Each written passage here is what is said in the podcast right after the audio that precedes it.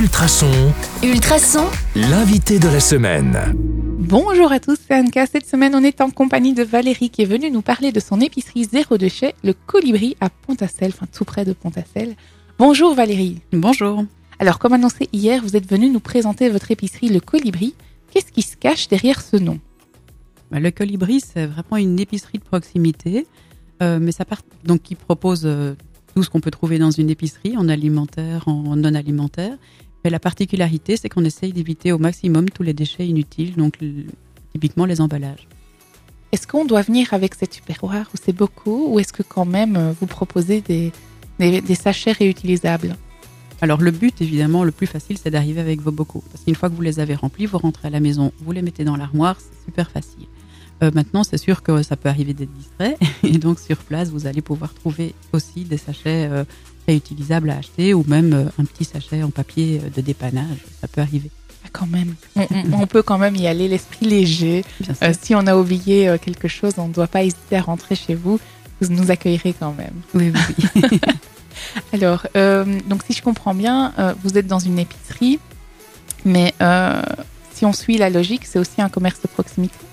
Oui, c'est surtout un commerce de proximité. Donc, c'est vrai que euh, les personnes viennent parfois de- du bout de la rue juste pour acheter un œuf et ne s'intéressent pas nécessairement à la philosophie du magasin, mais également des personnes, par contre, qui viennent de beaucoup plus loin pour la philosophie du magasin. Donc, ça touche à la fois les personnes euh, tout près, comme les personnes qui viennent d'un peu plus loin et qui cherchent vraiment ce type d'épicerie.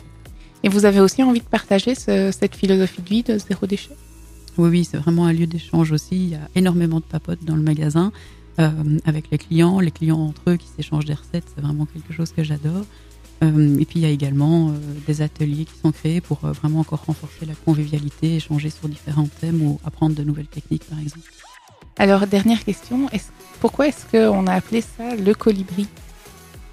Alors le colibri, c'est lié à une, une légende amérindienne qui est racontée par Pierre Rabhi, qui est vraiment très connu, euh, qui raconte que la forêt était en feu et tous les, tous les animaux se sont enfuis, évidemment, et donc ils sont hors de la forêt, ils regardent leur, leur forêt se faire détruire.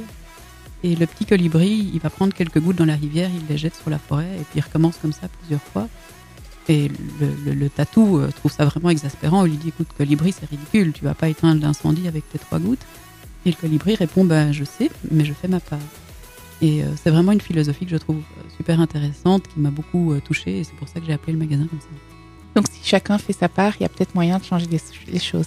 Oui, c'est ça. Donc, c'est-à-dire que si le, le- le toucan et l'éléphant s'y mettent aussi, on a peut-être un peu de chance d'éteindre l'incendie. Bon, le message est passé. Alors, si vous avez envie d'en savoir encore plus sur Valérie, rendez-vous demain sur le 105.8 FM ou en podcast sur ultrason.be. À demain. À demain.